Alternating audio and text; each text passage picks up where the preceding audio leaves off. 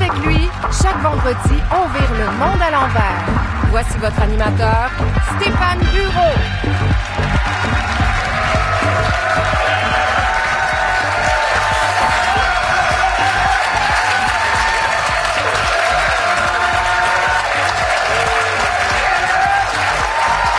Merci, merci, merci, merci, merci, merci. Ça doit être le long week-end de Pâques, mais vous êtes en forme. Euh, grosse nouvelle cette semaine, vous le savez peut-être, Hydro-Québec accueille un tout nouveau PDG par intérim, Pierre Départ, bien nommé dans les circonstances. Et juste à temps pour sa nouvelle job, tadam! Bienvenue à la tête d'Hydro-Québec. Ce soir, ils vont venir se réchauffer dans les studios de TVA. Guy Nantel, Émilie Gessant-Terrien, Marie-Claude Savard, Richard Martineau et pour un soir seulement, Danny Turcotte.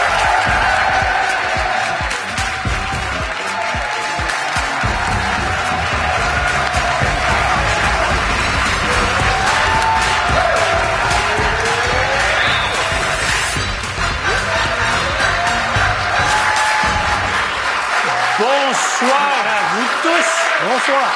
Bonsoir à notre invité de la semaine, Danny Turcotte. Un retour. Oui, c'est ma deuxième fois fois. que tu avais essayé ça dans le fauteuil de l'invité. J'ai tellement aimé ça que je suis revenu. C'est très, très bien. La prochaine fois, tu achètes la compagnie. Oui, tellement ben, que t'as pas aimé sûr, ça dépend. Tu te rapproches de la Si zone. TVA Sport est dans ça, je le prends pas. C'est peut-être pas le meilleur investissement, mais peut-être que ça sera plus dans ça. Euh, merci de te rapprocher de la zone débat. Oui. Je sais que tu as encore des hésitations. Ben, je suis pas un grand débatteur. Ben, on va le mesurer dans quelques instants. Et Marie-Claude Savard aussi de retour, qui était dans ce fauteuil la dernière fois et qui a accepté Moi, de j'ai se tout joindre à acheté. nous. Toute la, la proposition, certainement. La proposition complète. Alors, euh, au plaisir de vous retrouver dans quelques instants, mais d'abord, le menu de notre émission. Euh, les drag queens, effet de mode ou réelle ouverture sur la diversité? Élèves en difficulté, est-ce qu'on doit les inclure à tout prix dans les classes régulières? On reçoit aussi une mère porteuse et celui qui est devenu père grâce à elle. Et en entrevue, une de nos plus grandes interprètes, Isabelle Boulay. Parce que c'est le monde à l'envers, les sujets qu'on va pas aborder ce soir, on parlera pas de Harrison Ford qui reprend, le savez-vous, le rôle d'Indiana Jones pour une cinquième fois. Oui, oui, oui. La rumeur veut que l'acteur de 80 ans fera ses cascades de lui-même, comme sortir du bain sans assistance ou encore manger du blé d'Inde sans partiel. Joe Biden a déclaré, et je le cite, Quel jeune homme talentueux. On parlera pas de notre ministre de l'Éducation, Bernard Drainville, qui a interdit les lieux de prière dans les écoles publiques. On devrait plutôt demander à tous les élèves de prier, prier pour que les tuyaux en plomb tiennent le coup puis que l'amiante reste dans les murs. On parlera pas de Donald Trump qui dit avoir amassé 4 millions de dollars en 24 heures pour sa caisse électorale après l'annonce de son inculpation.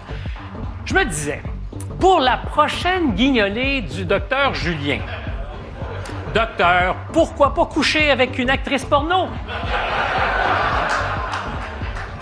Comment? C'est pour les enfants. Et on parlera pas de Stormy Daniels qui a visiblement, elle, pas peur de Donald Trump. Elle a déclaré, et je la cite, Je l'ai déjà vu tout nu, c'est impossible qu'il soit plus effrayant habillé. Bienvenue au monde à l'envers!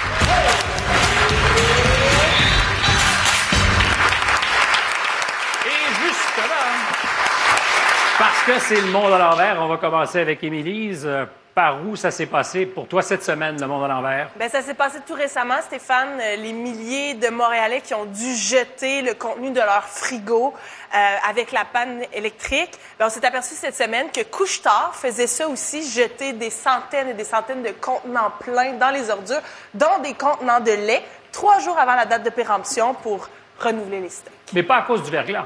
Pas à cause du verglas. C'est la pratique normale. C'est la pratique normale de Couche-Tard de jeter comme ça allègrement des centaines de contenants pleins. Ça fait qu'on pourrait avoir du lait gratis si on se présentait chez Couchetard, genre trois jours avant la date de péremption. Genre, où tu vas le trouver, tu vas fouiller dans les poubelles, puis... euh, Ça fait beaucoup de lait, ta- Ça fait beaucoup de lait. Marie-Claude? Ah, moi, c'est vraiment l'intimidation des élus municipaux, là, les deux Dont on parle pas beaucoup. Ben, et pourtant, parce que ce sont des, des familles qui euh, reçoivent des menaces, l'intimidation, des conseils de ville euh, qui deviennent des véritables cauchemars. Puis je me dis, la fonction publique, quelque part, surtout au niveau municipal, c'est un, euh, c'est un don de soi, c'est une vocation, c'est que tu veux changer les choses. C'est rarement pour satisfaire son ambition qu'on devient maire d'un petit village. Ben exact. Et donc là, c'est un cercle vicieux parce qu'on en veut à ceux qui se présentent, mais on va avoir moins de compétences de ceux qui se présentent puisqu'ils vivent un véritable cauchemar. Fait que c'est vraiment le monde à l'envers. Et c'est des records de démission, si je me trompe pas. Je pense qu'au mois de mars, c'est trois maires, trois maires, je sais pas si vous le saviez, qui ont dit non, je suis tanné, fini. Richard? Écoute, chaque année, euh, on dit aux gens, dans les périodes de grand froid, faites attention, rentrez pas les barbecues à la maison. Il y a tout le temps du monde qui rentre les barbecues dans la maison. Puis on leur dit tout le temps, faites attention avec le chauffage d'appoint.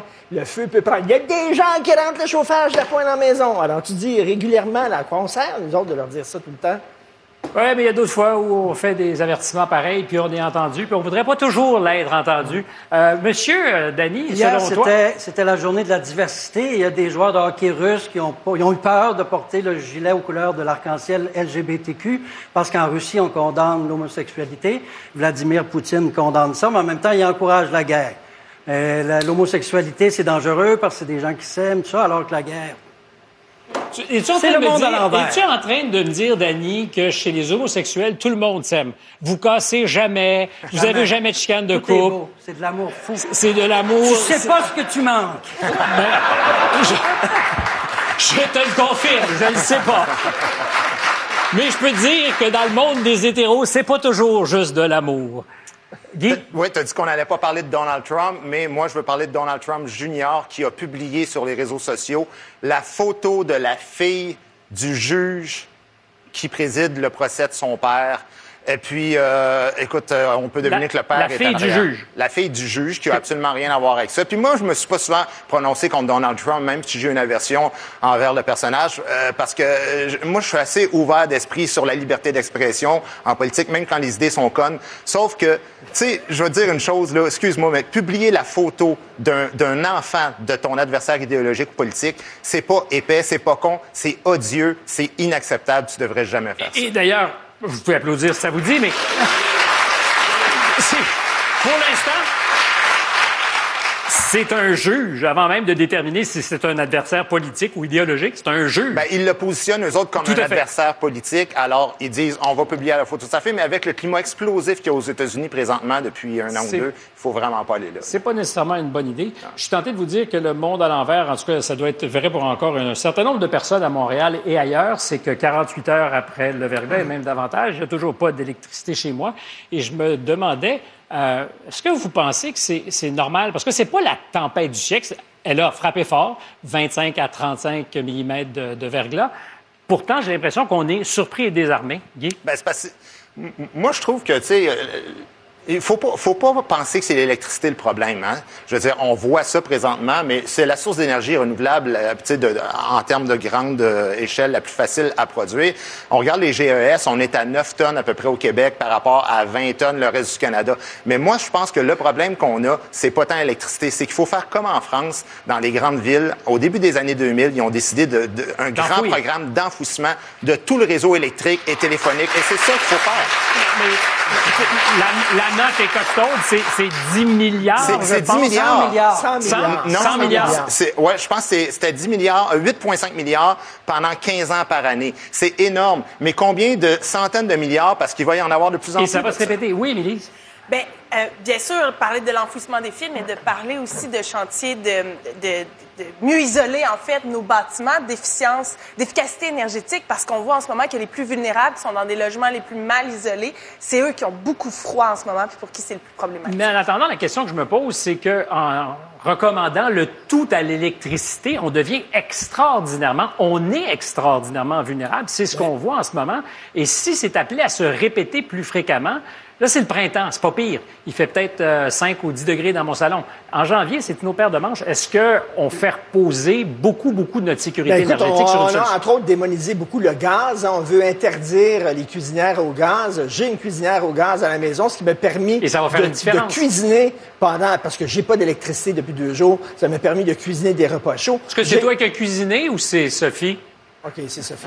Euh, je l'entends crier, là, en disant, comment ça t'as cuisiné, toi? Et, euh, ben, j'ai un petit foyer au gaz aussi, là, qui est qui est dans la maison. Et, dire euh, tout ce qu'il y a dans la maison. non, non, mais ça, donc le Mais gaz, barbecue? le gaz, ça peut être intéressant aussi. Oui, mais de sais. plus en plus, on le monte du doigt en disant attention, gaz naturel, on devrait même pas l'appeler comme ça parce que ça donne l'impression que c'est écologiquement sain alors que ça laisse son empreinte. Qu'est-ce que tu en penses? Ben en fait, tu sais, je- tu parlais de la France tantôt. La, la France euh, fait valoir la, la mixité énergétique, Oui. c'est-à-dire que euh, oui, évidemment, il y a le gaz naturel, mais tu as les biogaz, tu as, la géothermie, tu as plein de choses qu'on peut inclure.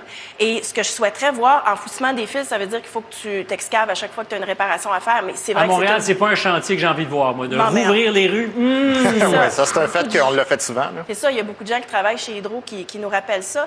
Mais je, je pense que de donner accès à des murs solaires, des petits panneaux solaires, mais surtout un plan d'urgence, tu sais, que ce soit des grosses batteries dans les centres urbains, qu'on puisse euh, fournir de l'électricité de base quand il y a des grandes crises, parce que la vérificatrice générale nous l'a dit. Elle l'avait déjà dit. Elle a dit le système d'alimentation est déficient et les pannes sont de plus en plus fréquentes. Et, et pire encore, on a des problèmes de monteurs de ligne à Montréal, par exemple. Euh, Donc, la pénurie de la main-d'œuvre, ça fait mal, oui, évidemment, quand tu as une crise du verglas. Tu allais dire? Moi, je pense que la vraie solution, c'est de tout couper les arbres. Ah, oui, c'est- ça qui est le problème. c'est les- Oui, c'est clair, c'est clair. C'est- tellement plus simple comme ça. J'habite Griffintown, on n'a pas manqué. Vous n'avez pas Il y besoin a de pas ça, d'arbre. c'est Mais il y en a évident. un qui est content, c'est M. Fitzgibbon, qui n'arrête pas de nous dire qu'il faut être sobre énergétiquement. Donc, Ben, moi, on je, est peux très dire que, sobre. je peux dire que je consomme pas On beaucoup est depuis très 48 sobre. heures. Euh, c'est le moment du sondage à bureau et c'est un peu lié. Je vous demande, est-ce qu'on est trop dépendant à l'électricité? On viendra en fin d'émission avec vos réponses. Et pour répondre, vous pouvez scanner le code QR à l'écran ou encore aller sur TVA+. Hier soir était diffusé son documentaire sur les homosexuels vieillissants. C'est un bon Euh, et il sait de avant- quoi il parle. Après la pause, Danny Turcotte.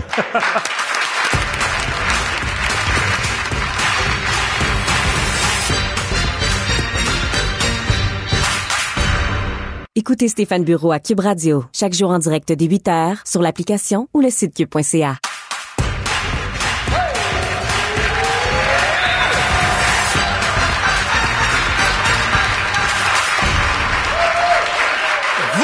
écoutez Le Monde à l'envers. On est en direct de TVA et pour ce vendredi saint, notre Christ en croix et Danny Turcotte. Euh, Danny, d'abord, est-ce que tu es euh, heureux Un et à un petit l'aise? Christ? Un petit Christ, certainement. Tu le confirmes, j'imagine. Est-ce que tu as toujours été un petit Christ? Un peu, mais un bon petit Christ. Un bon petit Christ? Euh, Est-ce qu'on te comprenait mal quand le public, par moments, se déchaînait pour dénoncer le, le petit Christ? Euh, non, ben, j'étais vraiment parfois un vrai petit Christ aussi. là. Je l'avoue bien humblement. Mais il y a eu plusieurs époques, à tout le monde en parle aussi, où j'étais plus méchant au début parce que l'époque était comme ça. Plus méchante? On était le reflet de cette époque-là, tout simplement. Puis on essayait aussi de faire comme la formule française où il était vraiment le rentre dedans. Puis euh, au début, on est allé fort. Là, des fois, je vois des extraits de- du passé, puis je suis moi-même surpris de, de ce que je dis. Assez pour avoir un malaise ou vraiment pas? Ben, quelques malaises, mais j'étais payé pour en faire. Puis la production m'encourageait à le faire aussi. On me passait la main dans le poêle quand j'en faisais des beaux. Quelle différence ferais-tu entre, par exemple, débattre, tu disais tout à l'heure, c'est, c'est pas ma, ma spécialité, puis être fou du roi? Parce que le fou du roi, il vient quand même euh, foutre un peu le trouble. Oui, mais faire il une peut dire déclaration. n'importe quoi, mais il n'est pas obligé d'avoir nécessairement du contenu puis parler de. par- Comme tantôt, vous parliez des arbres. Je me dis, quand ça va arriver à moi, je vais dire quoi? Je vais dire, on n'en veut pas. On veut, on veut pas d'arbres dans, dans le Québec. Mais c'est, c'est une zone plus difficile pour toi, débattre? Euh, on dirait que la- l'adversité me, me- me fait en sorte que je, je vais m'écraser vite. En fait, je suis pas capable de vraiment me prendre ma place. Euh, Aussitôt que quelqu'un va monter le ton, je vais, je vais- je suis pas bon. Comme avec Mathieu Bock côté, je suis pas bon du tout. ça, ça marche pas. pas. Puis si tu le dis parce que ça t'a traumatisé? Oui, ben il y, a- il y a quelque chose qui me traumatise. Il y a un côté euh, quand quelqu'un est trop in- incisif, ça me ça me paralyse complètement. Comme tu as pu, par moment, peut-être paralyser ceux qui ont eu l'impression que tu étais incisif avec Oui, eux. absolument. Euh, bon, revenons à ce, que, ce qui nous anime ce soir, parce que hier soir, il y avait un documentaire que tu présentais. Oui, Euh, il y avait un million de personnes qui n'avaient pas l'électricité. C'est un bon timing. C'est pas. mais mais c'est. Non, mais c'est vrai, on y pensait tous. On se dit, c'est clair. Travaillé deux ans là-dessus. Deux ans? Oui. Mais il va repasser, pas de danger. Ben, il est sur tout.tv. Là, déjà, je, je reçois énormément de commentaires aujourd'hui. Je vois qu'il y a beaucoup de gens qui l'ont regardé. Est-ce que tu te définis comme un, un documentariste davantage qu'un humoriste aujourd'hui? Parce qu'il reste que l'essentiel de ta vie. C'est un peu prétentieux. non, mais c'est un virage que tu as pris. La dernière fois que tu es venu ici, c'était pour parler des hommes, parce que tu avais fait une série documentaire qui s'intéressait à, à l'État. Ouais. À l'État des, des gars. Ouais. C'est pas toujours facile d'ailleurs. Euh, mais est-ce que l'humour, c'est fini? Ben, l'humour euh, sur scène, ça, c'est clair que c'est terminé. Mais une émission dans, dans laquelle il y aurait de l'humour où je pourrais participer, ça, ça me dérangerait pas. Mais je pensais pas retourner sur scène. Je l'ai déjà fait. J'ai fait euh, six spectacles, euh, 2000 représentations. Tu sais, à un moment donné, pendant 20 ans, je l'ai déjà fait, ça. L'humour a changé beaucoup aussi. Les personnages ne sont plus à la mode, vraiment. Euh, moi, c'est ce que j'aimais faire.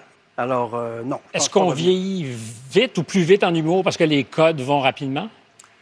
Ben, je pense que oui. En, en humour, ça va vite. Euh, la nouvelle génération est fabuleuse. Je les trouve très bons, même si j'ai fait un tweet l'autre jour disant que je trouvais qu'ils méprisaient les anciens. Euh, C'était plein de... Je peux, je peux faire des... Les, les filles en humour, présentement, je les trouve extraordinaires, alors qu'il n'y en avait presque pas euh, dans mon temps. C'est vraiment un boys club, je l'avoue bien humblement. Mais je trouve qu'ils sont bonnes, sont drôles, sont hot, ils ont, ils ont des couilles grosses de même, ils sont fabuleux. Ça, tu parles des filles, évidemment? Oui, oui.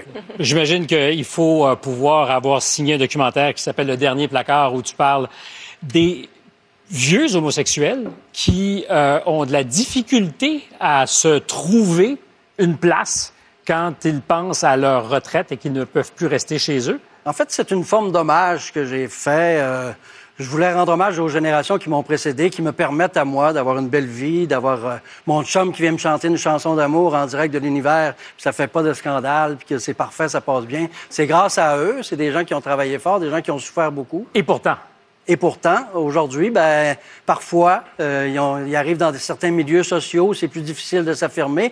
Mais j'a- j'avoue que c'est eux-mêmes qui vont souvent se mettre des barrières parce qu'ils ont tellement été traumatisés au, au cours de leur vie. Mais c'est ça qui est Ils ont triste, peur hein? d'avoir peur. C'est ça qui est triste, parce Exactement. que peut-être que s'ils faisaient leur coming out dans leur résidence personne âgée, ça serait très bien reçu, mais, Mais- ils ont tellement intégré cette haine de soi. C'est surdimensionné, qu'ils l'impact. bloquent eux-mêmes. Ils pensent que ça va être épouvantable s'ils le disent, mais finalement, ça serait pas- peut-être pas si pire que mais ça. Richard a dit haine de soi. Est-ce que tu associes ça à une haine Ben, de on soi? appelle Est-ce que ça une portes- certaine forme de honte euh, qui, qui, qui, qui a été remplacée par la fierté gay. Tu sais, souvent, les gens vont critiquer le mot fierté gay. Pourquoi vous êtes fier d'être gay? Parce qu'on a eu honte. Ben, C'est parce qu'on a eu honte pendant longtemps de passer de la honte totale, de la noirceur d'un placard à la lumière au grand jour avec son chum, sa blonde, main dans la main. C'est quand même fabuleux comme cheminement. Et je pense que c'est vendredi dernier, à un poste concurrent, tu disais main dans la main avec mon chum, j'ai jamais, à peu près jamais fait ça. J'ai jamais fait ça de ma vie personnellement. Je me l'interdis. Je suis pas capable. J'ai un blocage. Incapable de faire ça. Ce fond de honte encore? Ben, c'est intégré. C'est dans mon. euh, je sais pas pourquoi. Je sais pas d'où ça vient. Euh, Êtes-vous psychologue ou Ben, est-ce que Mais euh, ça, ça me fait plaisir d'accoucher quelque chose avec toi? non, mais t'as raison, mais je, je, je suis pas capable de l'expliquer. Tout à l'heure, tu disais... euh, Combien mon- de l'heure un psychologue? Je coûte très cher, je te l'assure, le vendredi soir entre 8 et 9h30 particulièrement. Euh, tu disais en début d'émission, ton monde à l'envers, c'est que ben, il y a des joueurs, russes en particulier, qui ont choisi de ne pas porter de jersey euh, avec les couleurs de la fierté hier. Euh, Ouais, puis Mais est-ce que tu penses que tous les joueurs doivent adhérer Absolument à l'idée? Je, absolument pas. Je comprends très bien ceux qui ne le font pas. Russe ou pas, d'ailleurs? Euh, russe ou pas, c'est leur choix, c'est leur euh, croyance religieuse, pour une raison, pour une autre. Moi, ce que je fais, je remercie ceux qui l'ont porté, puis je, je respecte ceux qui le portent pas. Mais tu dénonces pas ceux qui le portent pas? Pas du tout. Parce que même dénonce Vladimir mais- Poutine. Euh, C'est pas la même c'est chose. autre chose. Je vais te laisser aller, mais Non, c'est parce mais- qu'on a reçu beaucoup de mails euh, au sujet de ça ou de, de textos, devrais-je dire. Euh, et l'essentiel de ce qu'on recevait, c'est des gens qui disaient, entre autres, forcer l'inclusion, ça finit par écœurer certains gens ou certaines personnes pourtant bien ouverts. Est-ce qu'il y a ce risque-là, reçu toi? bien pire que ça aujourd'hui.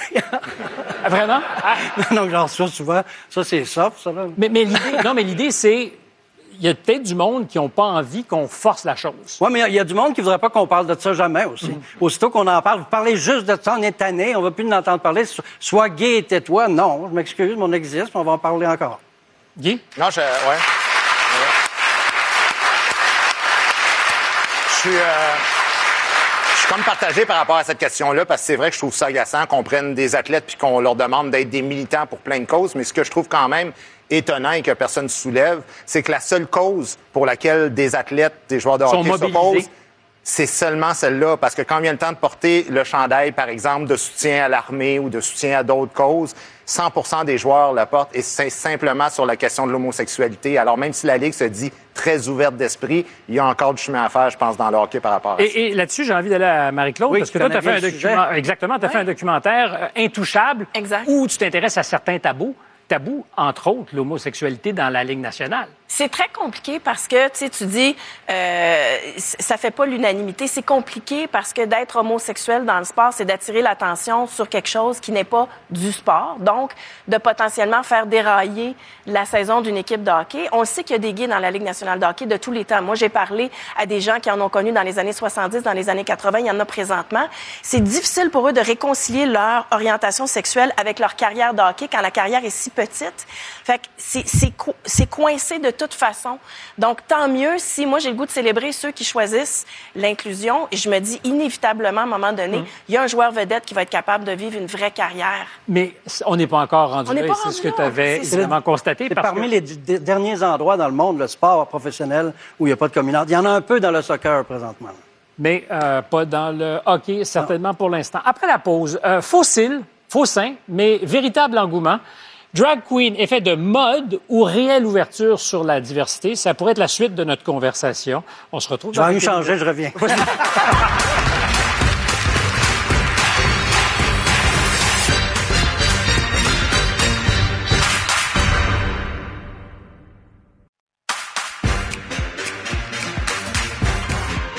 Pour participer au sondage à bureau, scannez ce code QR ou rendez-vous sur TVA+. Vous le savez très certainement, dimanche dernier, la ville de Sainte-Catherine a été obligée de déplacer une activité de conte pour enfants qui était animée par la drag queen Barbada parce que des opposants manifestaient assez bruyamment devant la bibliothèque municipale. Mardi, à Québec, les députés ont adopté à l'unanimité une motion qui dit euh, les drag queens ne devraient en aucune circonstance faire face à des insultes violentes, à de l'intolérance et à de la haine pour leur participation à la lecture de contes pour enfants. Je pense qu'on s'entend tous là-dessus. Le phénomène des, drag queens est pas vraiment nouveau, mais elles sont de plus en plus visibles. Mona de Grenoble vient de remporter Big Brother Célébrité. Vous avez peut-être vu ça. Euh, Est-ce que ça témoigne donc vraiment d'une avancée pour les communautés LGBTQ+. Notre question, tout simplement, drag queen, effet de mode ou réelle ouverture sur la diversité? Pour en débattre avec nous, le copropriétaire d'une agence de spectacles spécialisée en drags, vice-président de Fierté Montréal de 2008 à 2020, Jean-Sébastien Boudreau. On l'accueille.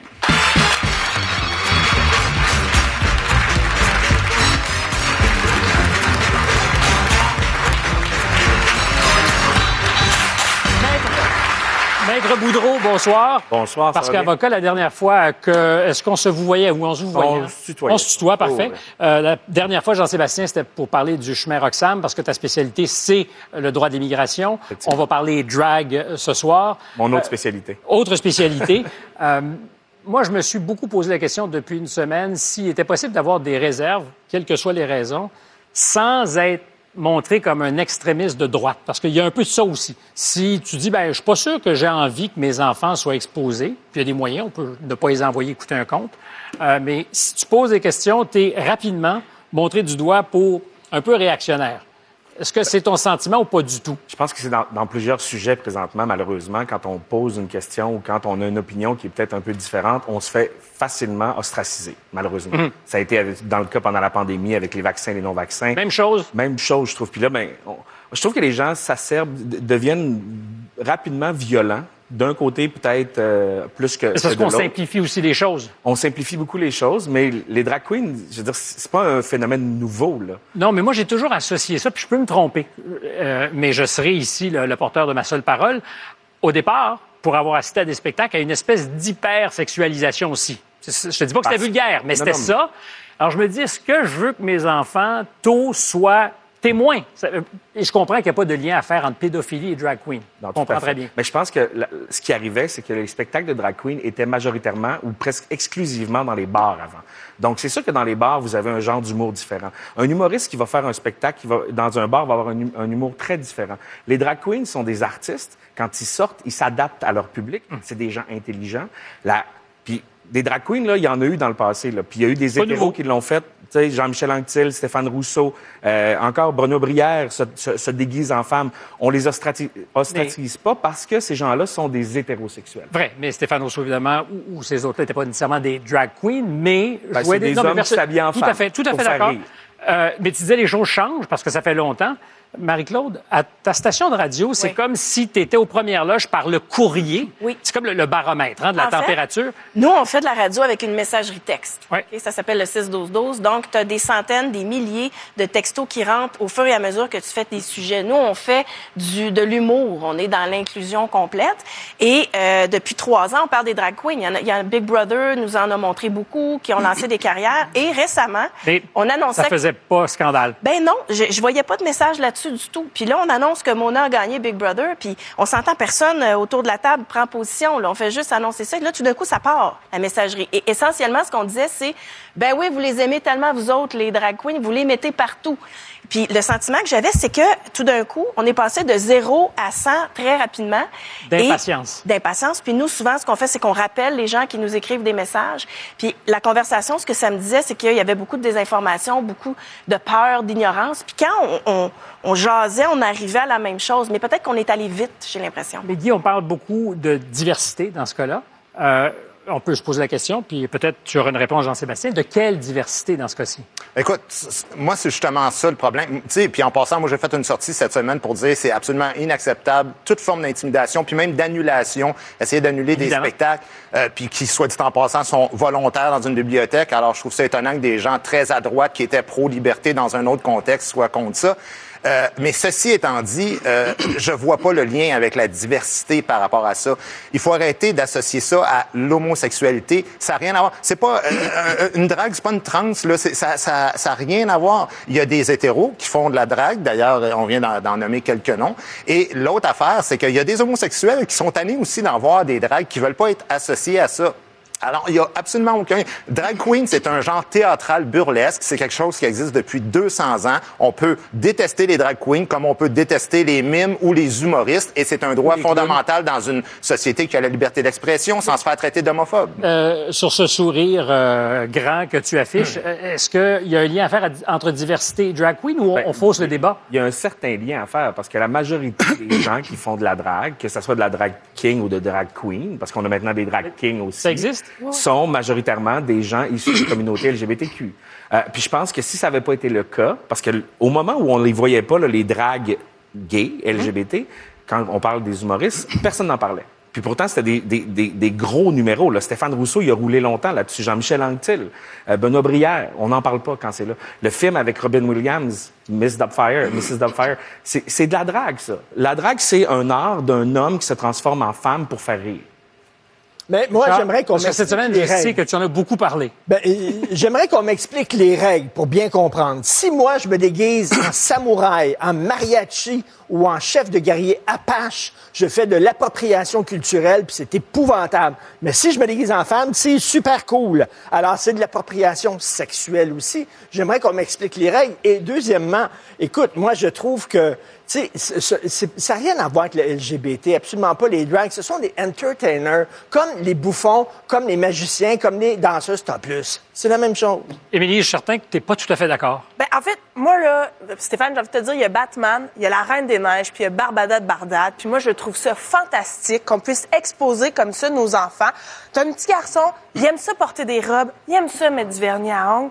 C'est correct. C'est parfait. Puis les enfants aiment ça, puis ils peuvent... Tu sais, les enfants posent des questions, posent la question à Barbada, mais vous êtes un homme qui se déguise en femme, pourquoi? Et et- et il y a ce dialogue-là qui s'entame dès, dès- très jeune. Les enfants ont besoin de certitude et quand ils grandissent, ils remettent en question les certitudes. Mais dire à un enfant qui est jeune et qui est en train de se faire, tu peux être un homme ou une femme, ça le mêle. Non, Ça c'est pas, pas vrai. Ben oui. Moi, j'aurais aimé ça voir de la diversité quand j'étais jeune. curieux la d'entendre. Dany là-dessus. Je parle d'enfants, là. Ben, moi, quand j'étais jeune, les, j'aurais aimé les ça la enfants n'ont pas ce jugement-là, c'est les adultes qui leur donnent ce jugement-là. Les enfants pensent pas à ça. Ils voient un personnage haut en couleur, ils voient, c'est comme un char allégorique humain. hein. Mais moi, je vais dire une chose, char allégorique humain. Ben ouais, mais Non, mais ils en mettent plus. C'est magnifique. Ça Mais fait- juste par rapport à ça, moi, ce qui m'agace le plus dans ce concept-là, c'est pas qu'un homme s'habille en femme, c'est de rentrer dans, à travers la gorge des enfants de 3, 4, 5 ans, Mais des concepts, non, mais je vais juste finir ma phrase, des concepts d'inclusion sans arrêt alors qu'ils vont être bombardés de ça pendant toute leur primaire, toute leur secondaire. Est-ce qu'on peut laisser ces enfants-là juste s'amuser puis avoir... il faut Mais pas pense non, mais- qu'ils non, il y a, il toujours, en ce moment, il y a toujours un devoir d'inclusion dans chacun de ces comptes-là, puis je comprends pas pourquoi c'est un devoir. C'est pas Il y a Juste une petite précision, c'est qu'il n'y a pas une armée de drag queens qui s'en va dans les garderies. là. C'est Barbada qui va lire des contes. Il y en a Mais une. euh, Calmons-nous. Est-ce qu'il y a en ce moment, justement, peut-être une espèce d'instrumentalisation des drags dans les médias et ailleurs? Parce que, effectivement, jusqu'à très récemment, j'ai toujours eu l'impression que c'était pas beaucoup de monde. C'est pas une grosse gang. La famille des drags, vous devez pas Mais être la si dragues, nombreuses. Oui, oui, il y en a beaucoup des dragues, mais qui font pas des comptes pour enfants ou qui sont pas dans, dans des dans, dans des settings qui sont là pour les enfants. Il y a Barbada qui le fait. Il y en a une autre, une à- au Saguenay. Ah, Mais, ouais. Veux dire, ils font ça. Mais- mais- Le- quand, les- quand ils arrivent dans, dans, dans une bibliothèque parler à des enfants, là, ils racontent un conte. Mais au-delà Mais, du euh, mais- est-ce qu'il est possible que, en ce moment, puis ça serait une responsabilité que nous avons dans les médias, euh, que la jauge de ta capacité à, à bien faire l'inclusion, c'est d'avoir au programme une drag. Pour montrer que... Parce que c'est à la mode, il y en a beaucoup. Tu- coches la case. Il y a eu des shows américains partout, c'est pour ça que ça marchait fort. Est-ce qu'on peut dire, est-ce qu'on peut dire qu'il y a des femmes, et j'en connais, qui trouvent ça un peu offensant? OK?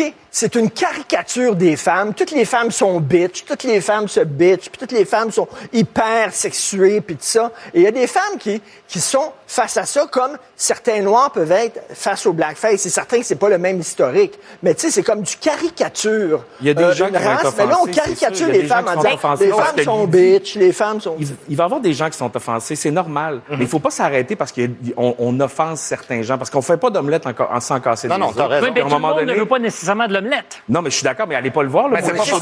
C'est une base y volontaire, On, on s'en va pas dans, Voilà. à la- on s'en va pas dans les maisons des gens. On passe pas à travers les maisons des gens pour aller faire des spectacles de drag queen. Il y a personne si qui vous voulez pas l'écouter, pour- Guy, vous, vous, vous l'écoutez C'est pas. ça. C'est pour ça que j'ai fait la comparaison avec un Tout humoriste. Il n'y a personne qui force les gens à aller voir un humoriste ou à aller voir une drague, soit dit en passant. Personne qui exagérer Je pense que tu sais, c'est un conte qu'elle raconte. Il y a la fée licorne qui va aussi. Les licornes n'existent pas non plus. Tu sais, les enfants, c'est- je veux dire, veut, veut pas. Mais ce que je soulevais tout à C'est sûr l'heure... que dans le conte, il y a deux princes, là. mais- accepterait qu'un gars, mettons... Lequel que- est le plus beau? Est-ce qu'on accepterait qu'il y a un gars qui est déguisé en samouraï ou en mexicain qui a à lire des contes? On dirait non, c'est épouvantable, c'est de l'appropriation culturelle, c'est ça qu'on dirait. Mais il y a un autre Et moi, enjeu, je dis comment ça se fait si on Un autre enjeu, c'est euh, que c'est la porte d'entrée pour la déconstruction des genres et donc que c'est aussi un concept idéologique qui est imposé. Est-ce que tu crois à ça? Ben, je- moi, je crois pas que la drag queen est un concept idéologique. On l'a dit tantôt, ça n'a rien à voir avec la transidentité, ça n'a rien à voir avec l'identité de genre. C'est vraiment un métier, c'est un humoriste, c'est des danseurs, des chanteurs, des, des C'est couturiers, du des spectacle. coiffeurs, c'est du spectacle. Et il Beaucoup faut de voir ça créativité, d'ailleurs. pour du spectacle. Donc, on a perdu notre sens d'humour collectivement. Un petit peu. Mais donc, ça veut dire qu'il faut arrêter de faire un lien direct entre LGBT et un genre de spectacle. Mais Et c'est pas nous qui le faisons, Non, le mais lien. c'est ça qui peut être agaçant. Oui, mais Et c'est pas nous ça qui le peut faisons, faire le- en sorte aussi qu'il y a beaucoup de confusion entre homosexualité, trans, pédophilie, t'entends toutes les Mais affaires. souvent, Euh, en dessous de la perruque, il y a un homosexuel. Oui, Major- mais gars, il y a dans la beaucoup- majorité il y a- du la temps. majorité des, des boxeurs, c'est des noirs. Puis si t'es contre la boxe, va pas dire ah ben c'est parce que t'es contre les noirs. C'est juste ce lien-là que je déteste quand les gens font. euh, je- Mais il est fait. Ouais, non, mais c'est ça. Mais c'est- mais c'est un faux lien. Ton point est fait. Voilà. Euh, après la pause, est-ce qu'on doit permettre aux drag queens d'être euh, mères porteuses? Ah non, on dit ça, c'est pas possible apparemment. Euh, mais on parle quand même, on parle quand même avec une vraie mère porteuse et avec un homme qui est papa grâce à elle au retour.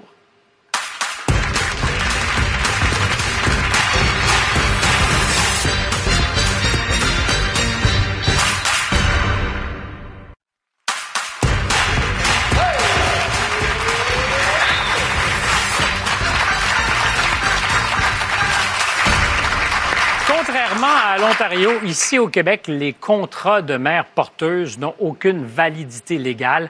D'ailleurs, on doit dire femmes porteuses. Euh, L'entente entre euh, ces femmes porteuses et les parents d'intention se fait donc à la bonne franquette, avec tous les risques que ça peut comporter. Avec le projet de réforme du droit de la famille, ça pourrait changer. Le désir d'avoir des enfants, c'est fort, très fort. Alors, même s'il n'y a pas de cadre légal au Québec pour l'instant, plusieurs décident de se lancer quand même dans l'aventure, comme nos prochains invités. En plus de ses propres enfants, elle a porté des bébés pour d'autres familles à quatre reprises. Et la quatrième fois, on peut voir le résultat qui est juste là dans les bras de sa tante. Ben, euh, c'est non, mon invité qui est devenu papa. Je vais vous les présenter. On va les voir et on peut les voir tous les deux dans la nouvelle série documentaire Porteuse de vie. Marie-Ève Lamotte et Pierre-Luc Desjardins.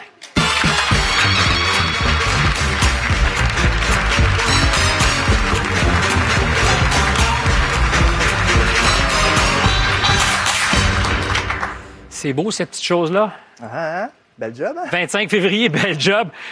T'as rien fait, mon homme. C'est ça l'affaire, c'est ça l'affaire. Ça s'est fait presque tout seul. Ouais. Euh, Marie-Ève, Oui. euh, pour qu'on comprenne, parce que les statistiques sont impressionnantes, euh, on se tutoie? Oui. Marie-Ève, euh, derrière, il y a quatre jolies filles. Oui. Les- Elles sont toutes à toi? Oui. Ça, c'est ta famille. Euh, mes quatre filles plus ma belle-fille. Quatre filles plus belle-fille, donc une grosse famille. De filles. Euh, de filles. Je vous ai vu rentrer, effectivement. Girls Team. Euh, en plus, tu as porté quatre fois? Oui. pour des étrangers. Pour des inconnus les quatre fois. Euh, inconnu, ceci étant dit, j'ai cru comprendre que tu passais presque des auditions. Parce que avant d'accepter ce papa, tu as posé des questions. C'est sûr. C'est sûr. À la quantité de demandes que j'ai reçues dans les cinq dernières années, euh, veux, veux pas, personnellement, je me mets des critères pour une certaine sécurité. Euh, veux pas, je peux pas, je peux pas aider tout le monde. Donc, Évidemment. j'ai besoin de quelqu'un avec qui ça connecte, avec qui ça va bien, quelqu'un qui me rassure. Euh, ce fut le cas avec Pierre-Luc. Pierre-Luc, est-ce que tu te doutais qu'il y avait comme un processus d'audition avant de trouver euh, la femme qui accepterait de porter ton futur bébé? Ben, la demande est beaucoup plus là que l'offre. Fait que je savais qu'il fallait faire nos preuves. Euh, Je savais qu'il fallait aussi avoir peut-être une approche différente. Avec Marie-Ève, c'est ça. Euh, on a opté pour une approche vraiment euh, amicale, basée sur la confiance. Puis à partir de là, ben, c'était la décision à Marie-Ève. C'est sûr que j'attendais mon tour, j'espérais mon... J'espérais mon... C'est comme un pitch, là. Ouais, Tu vas C'est un peu ça, ouais. puis il faut la convaincre que tu Ouais. vas être un bon papa. c'est ça. On se base sur la confiance, on se base sur une relation. Je veux dire, on a appris à se connaître avant de commencer les démarches. Puis à cette heure, on entretient une relation Comme un couple. amicale. Vous vous êtes daté un peu? C'est un peu ça, ouais. Une date, oui. De couple, non. C'est une façon de parler, Marie-Ève. Mais oui, oui, veux, veux pas. Il faut apprendre à se connaître. Là, on part, on part sur une base qui est, qui est à zéro. Là. C'était quoi les critères qui t'intéressaient, toi, pour choisir le bon père? Parce que faut voir qu'il était célibataire, seul, donc c'était pas un couple qui allait recevoir l'enfant. Non. Donc, euh, de base, mes critères, euh, en deux catégories. La première, c'est euh, est-ce que les conversations sont agréables? Euh, Il y a des gens avec qui, des fois, on discute, puis je- sens comme si j'allais être une, usine à bébé. C'est comme, parfait, tu vas porter mon enfant, moi, durant la grossesse, j'aimerais que ce soit ça, ça, ça. Euh, c'est comme, OK, mais on peut-tu se parler? On peut-tu développer quelque chose? Quand je vois qu'il n'y a pas d'ouverture à ça, c'est pas intéressant d'essayer de, de Et développer une relation. Tous les deux conscients que pour des gens qui nous écoutent, peut-être déjà avec nous en studio, c'est un peu le monde à l'envers parce qu'on ne s'est pas tout de suite fait à l'idée que quelqu'un qui n'est pas de la famille va porter et accepter de porter le bébé. Euh, dans ton cas, pourquoi? Euh, Parce que c'est c'est neuf mois d'engagement à chaque fois, avec des risques en plus dans ton cas, parce que tu fais du diabète quand tu es enceinte. Oui. Oui. Donc, on va se dire, n'importe quelle grossesse comporte des risques, même chose pour un accouchement. Euh, à chaque fois, je- pourquoi? J'ai eu la chance, ma conjointe aussi, euh, en étant des, des- des femmes lesbiennes, pour avoir nos filles, on, on a eu recours à des géniteurs, à des dons de sperme, euh, pour, pour pouvoir avoir notre famille. Euh, il y a cinq ans, quand j'ai commencé ma réflexion, il y avait un sentiment d'un côté où j'avais le besoin de redonner au suivant, de, de redonner de ce que moi j'avais reçu. Euh, puis je vous mentirais de dire que de, de l'autre côté, il y avait un petit côté égoïste qui avait envie de revivre une grossesse sans avoir de responsabilité parentale vis-à-vis d'un enfant. Juste le fun d'être enceinte. Pas nécessairement le fun, mais ju- juste de, de pouvoir revivre toutes les, les étapes, comme si une partie de mon deuil à moi n'avait pas été faite. Mais les responsabilités, j'en voulais pas. Donc, à ce moment-là, le meilleur compromis que j'avais, c'était de porter pour autrui. Euh, si elle avait décidé à la dernière minute que ce beau bébé, elle le gardait, parce que ses sœurs, à ce bébé-là, l'avaient jamais vu avant ce soir. Non, Jamais. Non. Quand elles l'ont vu, elles sont. en Ce- photo. Ce, ne sont pas ses sœurs. Ah, ben, donc. euh, Mais là, je, je, petit bémol ici, là, Parce que quand on- elles on ont vu le bébé- une distinction entre les deux. J'accepte. Quand elles ont vu le bébé, elles ont dit Eh, on aurait dû le garder. Il est tellement mignon, il est tellement fantastique. Euh, J'en ai une qui a dit ça, puis euh, non, non, c'est une joke. Euh, oui, c'est une joke. mais ça aurait pu arriver. Oui. Parce qu'il n'y a Euh, aucun contrat. Il n'y a pas de contrat, non, c'est ça. Il n'y a pas de contrat. Comme je dis, c'est vraiment basé sur la confiance. Euh, moi, ce qui m'a beaucoup aidé dans, dans le processus, c'est que Marie-Ève, elle avait déjà fait avant. Fait que, je voyais comment ça avait été avec les autres couples. Je voyais que euh, j'avais pas cette, cette crainte-là du tout, du tout. Quand je parlais du projet avec des, avec des gens, c'était comme toujours la première réaction. Je trouvais ça un peu plate. C'était comme, mais voyons, tu te lances dans quoi? Elle va le garder, c'est sûr. tu sais. Fait que je trouvais ça un peu, euh, un peu maladroit comme, comme réponse du monde ou comme, ré- comme réaction. Mais c'est possible puisqu'il n'y a pas de contrat qui vous lie. Oui. Au Québec, c'est oui. Aucun contrat n'a de valeur légale ici. Si tu avais choisi, toi, de ne pas prendre livraison du bébé, de disparaître dans la nature, Deux options s'offraient à moi. La première, soit de garder l'enfant. La deuxième, de le confier à la DPJ pour qu'eux procèdent à l'adoption. Ça n'est jamais arrivé, évidemment. Non, Est-ce que c'est la dernière fois pour toi ou tu as encore envie? ça ne sera pas la dernière fois. Ce ne sera pas la dernière fois. Pe- Combien... Peut-être que Lou va vouloir un petit sœur ou un petit On frère. verra bien. On verra. Parce qu'il y, a- il y a plusieurs cas de figure. Euh, ça peut être tes ovules qui sont euh, au cœur de l'opération, mais ça peut être aussi un petit embryon qui va être placé euh, dans l'utérus de la femme qui porte. Oui. Dans ton cas, est-ce que c'est un embryon qui a été importé ou ce sont tes ovules? Non, les quatre fois, j'ai procédé de façon génétique. Donc, on appelle ça une grossesse génétique. euh, euh, pour la simplicité, pour, pour divers facteurs, au moment où j'ai entamé ces processus-là, euh, j'ai décidé d'y aller de cette façon-là. J'étais à l'aise avec le fait que oui, les enfants auraient un lien génétique avec moi, mais que moi, je- que ce soit un ou l'autre, je, je ressentais la même chose. Oui, il y a de la curiosité, mais ça s'arrête là. Pierre-Luc, comment on magasine euh, celle qui va, parce que c'est un peu ça, là, est-ce que c'est pas organisé, j'imagine, terriblement? C'est, c'est une, annonce sur Facebook. Comment tu as procédé? C'est ça que je, je- c'est ça qu'on parlait tantôt. C'est arrivé un petit peu. Euh... Tu sais, on sait-tu comment c'est arrivé? Ben moi, je me J'espère. rappelle. Non, mais je dis, ça a, comme, ça a été par l'entremise de gens, ça a été par l'entremise d'autres gens qui ont fait C'est ça une aussi. femme qui nous a mis en contact. C'est ça. Moi, elle avait pris contact avec moi parce qu'elle voulait devenir mère porteuse, elle voulait avoir un peu au niveau de mon processus. De ce que j'ai compris, elle avait contact avec Pierre-Luc, puis en cours de route, elle ne pouvait plus poursuivre. Donc, elle m'a demandé, je peux-tu te mettre en Ah, contact on avec. Pierre-Luc et un autre couple? Moi, j'ai dit oui, sans penser que ni lui ni l'autre, aboutirait, ça ouais. aboutirait. Puis il y a eu comme un déclic avec lui.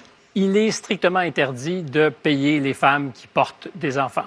Ceci étant dit, il y a des dépenses que tu vas payer parce que euh, être enceinte, ça vient avec des responsabilités et des coûts. Oui. Euh, comment vous vous engagez sur ça? La confiance.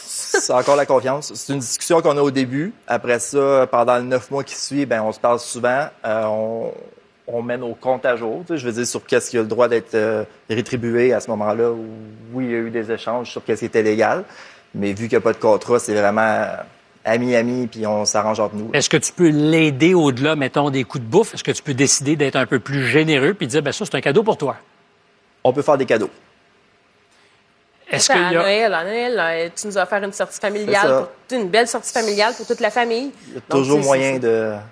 c'est interdit de payer. Est-ce que ça devrait l'être? Est-ce que, Marie-Ève, tu penses que ça devrait être permis? Je suis un peu mitigée sur le sujet. Euh, La commercialisation, dans ce cas-ci, de, de la maternité, c'est... oui, je je suis pas nécessairement à l'aise avec le fait de, de- de la rémunération comme, comme étant un salaire. Euh, que les remboursements soient faits avec des, des petits cadeaux, des petites pensées. OK, c'est une chose, mais c'est parce que sinon, j'ai- l'impression que ça va mener à une certaine exploitation. Euh, que des femmes, contre nécessairement le- leur, leur gré, vont vouloir le faire pour seulement des causes monétaires. Une femme qui va le faire pour une cause qui, est l'argent, c'est bon, est-ce qu'elle va prendre soin de l'enfant qu'elle va porter aussi bien, mettons, qu'une qu'une femme qui s'en soucie vraiment puis qui le fait pour les bonnes raisons, que ce soit au niveau de l'alcool, au niveau de l'alimentation, des risques. Euh, donc, ça englobe vraiment divers aspects. Il faut vouloir évidemment le faire pour les bonnes raisons. Euh, à ce jour, c'était la seule solution qui, qui s'offrait pour toi. Oui. Euh, C'était la seule solution. C'est la solution aussi euh, un peu la plus facile, mais c'est c'est surtout moi, la solution que je je préférais parce que justement, je voulais le lien de sang avec l'enfant.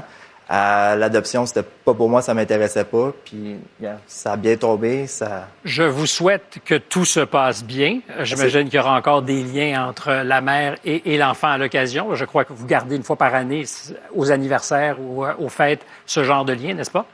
Je ne suis pas présente ni à Noël ni aux anniversaires, mais j'aime pouvoir avoir la chance d'offrir un cadeau, une petite pensée. Alors, un enjeu pour cet enfant, peut-être, euh, est-ce qu'on doit inclure à tout prix les élèves qui ont des problèmes d'apprentissage dans les classes régulières? C'est une question que vous vous poserez peut-être pour Lou ou pas. Après la pause, on en débat.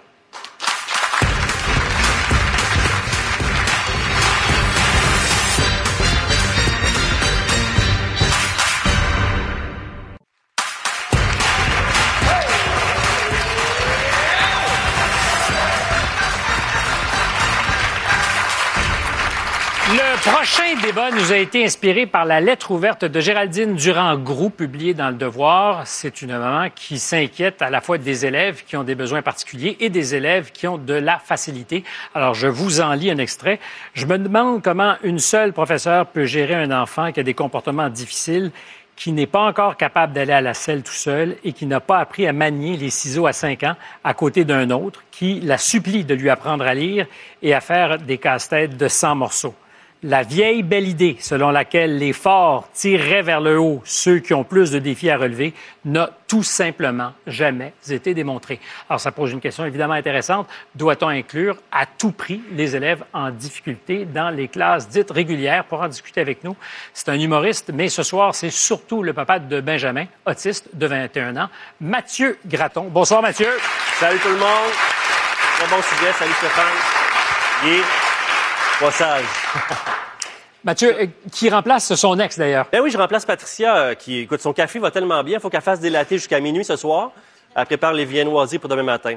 Non, mais elle vous expliquera pourquoi elle n'est pas là sur ses réseaux sociaux. Je remplace mon ex, qui est extraordinaire pour moi. J'ai toujours voulu être dans ses souliers, alors me voilà. On parlait de drague tantôt, je Ben, suis dans les souliers de parfaitement, Patricia. t'es parfaitement à ta place. Euh, Mathieu, vous avez un enfant qui euh, est sur le spectre, on dit. Oui. S'il avait fallu que vous ne réalisiez pas tôt qu'il avait besoin d'être encadré, ça aurait été difficile pour les élèves dans la classe autour de lui. Ah, Parce que Patricia nous disait, à un moment donné, il y avait un horaire de premier ministre, cet enfant-là, tellement il y avait de gens pour l'aider. Ben, dans notre cas, il aurait pas pu être dans une classe régulière qu'on appelle. Puis- mais il a failli se retrouver. Parce que, moi, je, je commençais par dire, tu veux pas dans la vie que ton enfant se retrouve dans la classe euh, qui est pas appropriée, qui est pas adéquate. Et ça a failli arriver à Benjamin, qui avait eu à un moment donné un, un mauvais diagnostic de déficience intellectuelle. Donc là, on parle pas de, de, de, troubles de, de- de- de troubles d'apprentissage nécessairement. Mais si c'était retrouvé donc dans la mauvaise classe, euh, ça aurait affecté toute sa vie. Donc, dans le cas des élèves au régulier là, qui se retrouvent euh, dans la mauvaise classe, euh, c'est difficile quand tu n'as pas d'alternative à leur offrir que d'être le moins bon de la classe ou être avec une gang de pas bons. Il, manque quelque chose au, au Québec pour ces gens-là. C'est ni un ni l'autre des fois qui va cadrer avec leur, euh, leur, leur statut. là. Et d'ailleurs, ce soir, on ne parle pas que d'autistes, parce que Non, exact. des élèves qui sont en difficulté d'apprentissage, il y en a plein pour toutes sortes de raisons. Ça peut être de la dyslexie, ça peut être de l'autisme. Euh, Guy, ton opinion là-dessus, est-ce qu'on doit à tout prix inclure les enfants avec les autres? Il y a une différence entre l'intégration et l'inclusion. L'intégration, c'est qu'ils ont des classes spéciales dans des écoles régulières, tandis que là, en ce moment, ce dont on parle, ben, c'est l'inclusion où on rentre donc des élèves en difficulté dans des classes normales, dites normales. Et, et- et 80% en ce moment des 250 000 élèves au Québec font partie de ce programme-là d'inclusion. Moi, j'ai un frère qui est autiste de façon vraiment très très profonde, si on peut dire. Euh, c'est du cas par cas. Lui non plus, il aurait pas pu être dans. Ben là, il est rendu trop vieux, mais il aurait pu- pas pu être dans un- une classe normale. Sauf que je trouve qu'il faut faire attention à ce- avec cette idéologie de il faut faire ça à tout prix. C'est un peu comme même dans, dans- dans les élèves réguliers, il faut faire attention. Euh, Moi, dans- quand j'étais jeune, il y avait allégé, régulier, enrichi. Enrichi. Puis on essaie de mettre tout le monde ensemble, mais c'est parce que au nom de l'inclusion puis de vouloir appartenir au groupe, on oublie les effets pervers de l'enfant qui se sent toujours rejeté parce qu'il est toujours le dernier puis il est toujours en effet de rattrapage. Puis ça, ça joue aussi sur la vie de la personne. Émilise, est-ce qu'on doit forcer cette inclusion? Ben, en fait, je pense qu'il y a une équipe qui est là pour euh, guider, en fait, c'est quoi la meilleure décision à prendre dans l'intérêt de l'enfant. Et oui, souvent, la, la meilleure décision à prendre, c'est d'intégrer ces enfants-là dans des groupes réguliers. Mais attention, on s'en vient dans un système d'éducation qui est de plus en plus à trois vitesses, avec les écoles privées, avec les écoles à vocation particulière qui font beaucoup de ségrégation sco- scolaire d'un point de vue économique et académique, ce qui fait que on n'a plus des classes avec des, des- des élèves avec des compétences différentes. Et c'est ça qui est le plus problématique, c'est que là, les enfants qui ont des difficultés d'apprentissage se retrouvent surreprésentés dans les classes et c'est ça qui est Et difficile. les profs sont incapables de gérer ça. C'est la composition des classes qui est problématique à l'heure actuelle, mais ce n'est pas la présence de ces enfants-là dans les groupes réguliers. Marie-Claude? Ben, je pense aussi que, oui. Je pense que, sais, au Québec, on met sur la performance, sur le résultat et très peu sur la connaissance. Est-ce qu'on veut faire des bons apprenants? On veut faire des bons citoyens, des bons êtres humains? Je pense qu'il y a une façon, je crois qu'il faut inclure et donner des outils aux professeurs. On peut pas juste pelleter ça dans la cour Oui, du oui, professeur. Ça prend une équipe école. Et l'équipe école va prendre les meilleurs des. L'équipe école, ça inclut les parents. L'équipe école, c'est ses parents euh, tu sais, vraiment impliqués parce que sinon, ça peut pas être un ou l'autre qui prend C'est parce que de- si on nous dit la réponse, ça va prendre plus de moyens, j'y crois pas. Je n'y crois absolument pas. J'imagine pas qu'il y Moi, aura moi, des... je fais un lien entre l'inclusion euh, des enfants différents et puis l'immigration. Si on voudrait accueillir le plus d'immigrants possible pour permettre à ces gens-là d'am- d'améliorer leur vie. C'est ce que tu penses. Il faut tenir compte, par contre, de notre capacité d'accueil, toujours. Même chose avec euh, l'inclusion. Il faut tenir compte. Tu sais, les professeurs, actuellement, ils ont de la difficulté avec des classes euh, dites d'enfants normaux, sont déjà débordés, là, tu sais, vraiment. Là. Alors, tu sais, c'est- si on veut les inclure, ces gens-là, faut donner davantage de ressources. Ben, il faut que t'aies des Sinon, gens- c'est impossible. Là. absolument. Donnons-nous les moyens de faire ça. Mais, mais Oui, oui, ben. Parce que je- je- j'entends ça. Mais c'est commencer toujours- par écouter C'est toujours les la gens qui réponse travaillent dans qui a le été à l'Assemblée nationale. Les ministres, donnons-nous les moyens, donnons-nous les moyens. On dit ça en santé, on dit ça en éducation. Et la vérité, c'est qu'il n'y aura pas tellement plus d'argent. Donc, un parent qui est inquiet, comme cette dame qui écrivait dans le devoir, euh, est-ce qu'on la rassure en lui disant, ben, on va faire en sorte qu'il y ait plus de moyens alors qu'il n'y en aura pas plus? Mais il y a, il y a des choix politiques qui ont été faits, Stéphane, par le passé. Au moment où on a inclus comme ça les enfants avec des difficultés d'apprentissage dans les classes régulières, il y avait des moyens qui devaient suivre. Et on se souviendra qui était au pouvoir, qui était dans une logique davantage d'austérité, où on n'a pas donné ces moyens-là, alors qu'on n'était pas dans une situation de pénurie de main-d'œuvre comme on est en ce moment.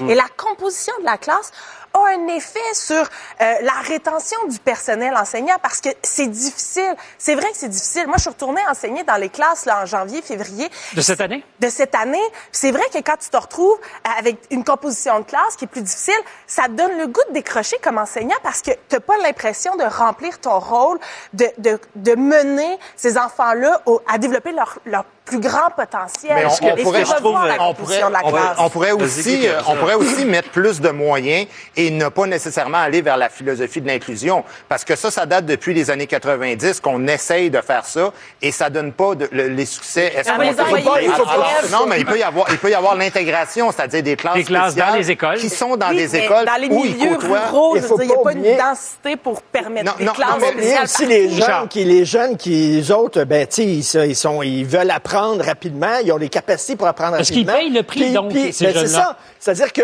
les gens qui décrochent, on pense tout le temps, c'est les, les cancres qui décrochent. C'est souvent les gens qui sont de bons étudiants Et qui puis s'ennuient. sentent que- qui s'ennuient en classe. Mais Mais chez vous, attends, je parce ne sais pas, oui, ben, professeur- un professeur bien entouré va être capable de d'aider son, son élève en difficulté Ben, et en mais même ça, temps là, on revient à ça, ça prend plus de ressources. Mais la solution, là, en ce moment, tout ce qui se débat entre le politique puis les enseignants, c'est même plus eux autres qui ont la solution parce qu'ils débattent sur euh, les syndicats, les conditions de travail, alors que ça prendrait des nouvelles idées, pas du gouvernement, pas nécessairement, des enseignants, tu les inclus dans la discussion, mais ça prend un œil extérieur à tout ce monde-là, parce qu'eux, ils ils sont tout le temps en train de négocier leurs conditions de travail, puis ça devrait être ici, puis ça nous prend plus de monde.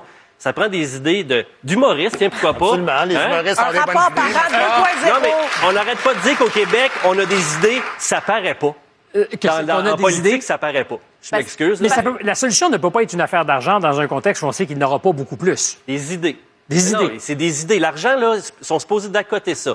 Une fois qu'on a les bonnes idées, qu'on essaie des réformes qui viennent pas des ministres, qui des réformes qui viennent des gens Ben, sur le terrain. mais Marie-Claude, moi, j'ai une question pour toi. écoles? C'est quoi Marie-Claude? la mission qu'on veut? Socialiser? Ben, exact. Socialiser, ça fait partie d'une des Mais trois. t'es pas jugé missions. sur la socialisation Non, quand mais on t'embauche mais c'est plus tard. C'est au niveau de la, la mixité sociale. C'est important que nos enfants soient confrontés à toutes sortes de situations. Puis l'élève qui est doué, là, il peut se trouver beaucoup de valorisation à aider les élèves qui ont plus Alors, de... Marie-Claude, moi, je te pose une question. Tu es une jeune mère. Oui. Tu les as eus sur le tard, ces enfants-là. Absolument. Seras-tu tolérante dans une classe où tes enfants vont être. Ils fonctionnent bien, tu penses qu'ils vont être bons à l'école? On sait pas. Seras-tu tolérante si dans le groupe, il y a beaucoup d'élèves qui ont des problèmes d'apprentissage et qui font que tes enfants ne progresseront pas à la vitesse où tu le voudrais? Ben, je te dirais, Stéphane, la réponse, c'est la suivante. Moi, j'ai décidé que je voulais que mes enfants soient pas juste des bons apprenants, mais des bons citoyens. Je sais très bien que ma fille Charlotte, dans son milieu de travail, va avoir à composer avec une panoplie de réalités. Que tu vas vivre bien avec l'idée qu'elle calcule que mal, qu'elle conjugue mal. Oui. Je Ben, tiens, je tiens écoute, à, à spécifier une chose, par exemple. On parle de socialisation depuis tout à l'heure, là. On parle pas de notes. Moi, j'ai un frère déficient et autiste. Je peux te garantir qu'il se sent beaucoup plus à l'aise avec des gens qui lui ressemblent que Ben, dans c'est une ça, classe c'est comme de tu dis. vie Oui, mais c'est deux. Et, les- Mais- et comme notre société, notre société fait Mais- semblant que ça, c'est pas vrai. Sauf que c'est la réalité. C'est quand tu es avec quelqu'un qui te ressemble puis qui est à ton niveau, ben, dit, c'est- Attends. J'aurai le dernier mot. J'aurai le dernier mot, Richard, rapidement. Mais comme tu dit tantôt, c'est du cas par cas. J'imagine qu'il y a des élèves différents qui veulent aller, les autres, dans une classe mixte, puis il y en a d'autres qui n'aiment pas ça parce qu'ils se sentent Oui, mais là, on est à différents. 80 Mais si on donne des ressources aux jeunes qui ont de la misère à l'extérieur de l'école, la solution est là. Ils vont suivre. Merci. La solution est là. Ils vont suivre. Et si on rentrait des drag queens dans les? Ah, ça ferait toute la différence. De Matane à Bâton Rouge, de la Place des Arts à l'Olympia de Paris, des grands plateaux français à celui du monde à l'envers. Après la pause, Isabelle Boulay.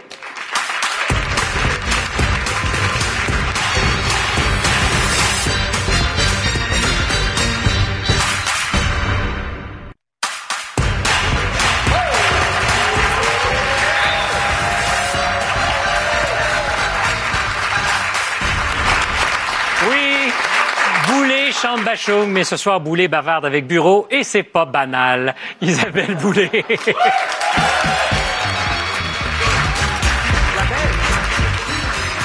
Bonsoir. Ah, bonsoir. C'est un- On est assis. Euh, on est sur le bout de nos sièges. Oui, Comme ça? parce que si, euh, si je me mets au fond du ciel. Non, non, on reste, on reste comme ça. On reste comme ça. Voilà. Euh, Je suis allé te voir tout à l'heure pour te saluer, te dire que tu étais magnifique et tu m'as répondu. C'est C'est l'essentiel. tout ce qui compte. C'est tout ce qui C'est compte. tout ce qui compte. Euh, Donc, chanter, même pas, non? Il faut juste. Ben, je- oui, je pourrais chanter aussi, mais. euh, Faut avoir la ça, tête de c'est- l'emploi. C'est plus, c'est plus intégré, je dirais. Que, en fait, c'est le, le fait d'être une chanteuse pour moi, c'est comme quelque chose qui est vraiment là depuis toujours. Être belle, faut toujours travailler là-dessus. Euh, je vais te citer parce que tu es une euh, jeune, jeune quinquagénaire. Oui. C'est le début de ma vie. C'est l'âge de la désobéissance et de la désinvolture. Ouais. Euh, développe. Parce que je me suis dit, on peut faire euh, huit minutes juste là-dessus. Désobéissance. Ben la désobéissance, c'est-à-dire que des fois on, on se fait une propre idée de nous-mêmes, ou les gens ont une certaine idée de nous, où on, on est resté un peu sage dans. On, ça c'est toi? On, c'est la personne qui parle.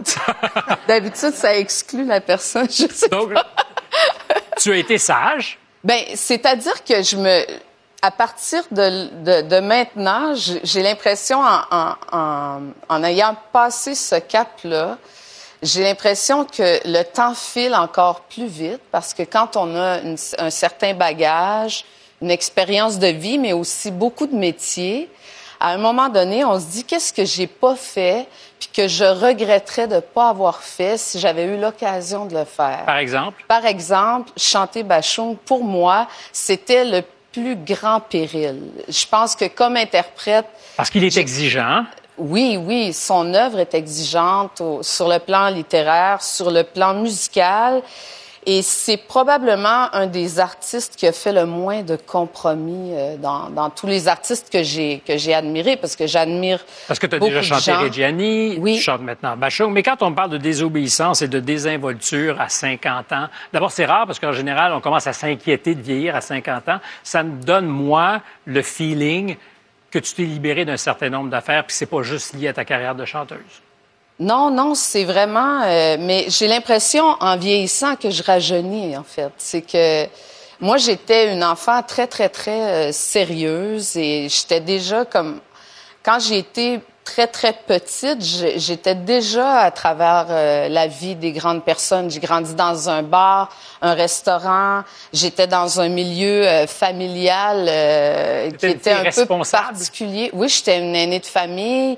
J'ai j'ai grandi dans... dans dans ce contexte-là qui était vraiment, euh, je- je- j'en parlerai peut-être un peu plus tard là, dans ma vie quand, quand, quand je, je, je la raconterai, mais euh, euh, j'ai grandi dans un, un, un- un univers un peu particulier euh, qui a été pour moi, je dirais, euh, un des plus beaux bagages euh, que je pouvais avoir avec moi pour développer la vie intérieure que j'ai développée, mais c'est aussi tout ce que j'ai vécu dans mon enfance euh, de- de- de- d'exceptionnel, dans le beau comme dans le, moins joli. Ça m'a servi dans mon métier d'interprète, mais ça m'a aussi donné envie de de prendre cette occasion-là, le fait de chanter pour, euh, comme si c'était une sortie de secours aussi pour moi.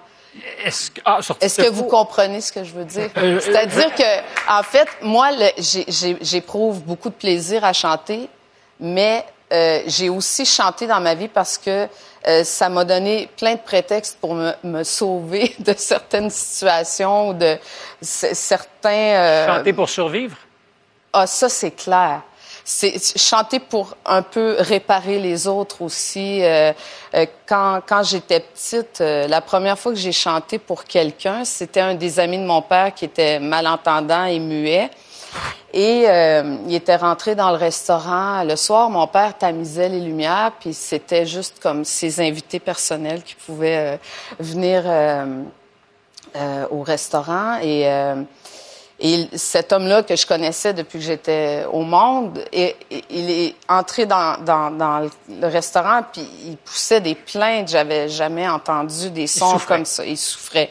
Mais moi, je savais pas ce qu'il y avait. Et donc, je sautais dans les bras de mon père. J'ai sauté dans les bras de mon père. Et là, j'ai dit, mais qu'est-ce qui se passe?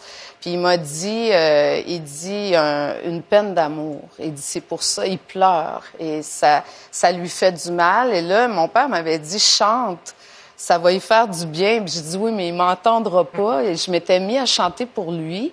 Puis il avait relevé la tête. Et après ça, quand j'ai chanté, quand j'étais enfant, j'ai chanté euh, presque toutes les fins de semaine. Je me suis rendu compte que, hum, tu sais, avec la perspective que j'avais, je voyais plein de gens qui étaient comme esselés, puis je, je chantais pour ces personnes-là. Donc j'avais deux réflexes, soit je chantais ou j'essayais de faire rire les gens, parce que quand j'étais petite, j'étais très clown aussi. Donc c'était comme, je pense que j'ai chanté pour toutes ces raisons-là, puis aussi pour euh, essayer de m'accrocher à quelque chose qui allait apporter euh, de la beauté dans ma vie. dans ta vie, mais est-ce que c'est aussi parce que chanter, c'est la possibilité de faire le plus grand cadeau, changer celle des autres de vie? Oui, ben c'est surtout c'est surtout pour ça que je l'ai fait, mais je me suis rendu compte après que ça avait été pour moi euh, la, la, la la chose la plus profitable. Je sais pas ce que je serais devenue Si j'avais pas eu cette cette possibilité là. À 50 ans, quand on est interprète, on ne peut pas chanter de la même manière qu'à 18 ans. Pourtant, à 18 ans, déjà, les gens disaient Ah, il y a une âme. Ben, je choisissais des, des chansons. Tu sais, je, me souviens quand je suis allée faire le festival de, la chanson de Granby, j'avais choisi Amsterdam de, Jacques Brel et euh, Naufrage de Gilbert Langevin et Dan Bigra. C'était déjà pas euh, un répertoire euh, facile, mais moi, j'ai toujours été attirée par les grandes chansons parce qu'il y avait les matériaux pour interpréter. Il y avait tout était là, la matière était là. Il me reste peu de temps, mais justement, quand on a 50 ans, qu'est-ce qu'on ajoute de ce qu'on a vécu dans une chanson qu'on chante? À 50 ans, ce qu'on ajoute, Qu'est-ce qu'on a vécu qui fait que, comme interprète, c'est différent? c'est une très bonne question. Alors, j'ai une proposition. Euh, on se revoit euh, bientôt sur le plateau avec une à réponse à cette question, en espérant que ça soit pas passé 60 ans, mais que ça soit Non. bientôt. Exactement. non, donc bientôt. Hey, J'aime ça laisser comme. C'est rare que j'ai pas de réponse à une question, mais je vais revenir, je vais, je vais y réfléchir. Le disque, c'est les Chevaux du plaisir. C'est un grand, grand, grand compositeur, Alain Bachung, que. On retrouve avec la voix d'Isabelle Boulay. Après la pause, ben, on remet le monde à l'endroit comme toutes les semaines.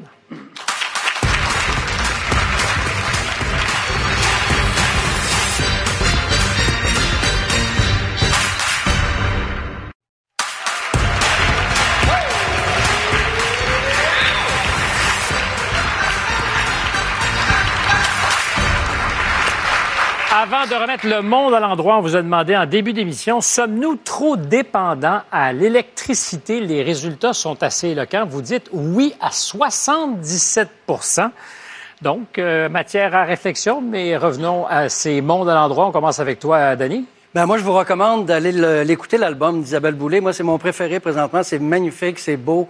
Elle chante Bachung comme personne. Euh, c'est Isabelle Boulay qui, le fait à sa façon, parce que c'est country, ça rend le monde à l'envers, ça fait du bien. On est d'accord avec ça. Oui, euh, écoute, mon monde à l'endroit, c'est une nouvelle triste, mais une bonne nouvelle aussi. Triste nouvelle, le 20 juillet prochain, c'est le dernier gala juste pour rire de l'histoire.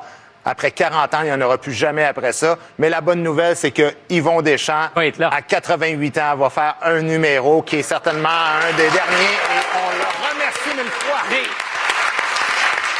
Il est tellement beau à voir. Lumineux. Émilie? Stéphane, les pannes électriques font mal à beaucoup de gens, c'est difficile, mais c'est aussi une occasion pour retisser des liens entre nous, de la solidarité, de l'empathie. Les fils électriques se sont peut-être brisés, mais les liens humains, humains eux, se ressoudent et il faudrait que ça reste. C'est ce qu'on souhaite. C'est ce qu'on souhaite.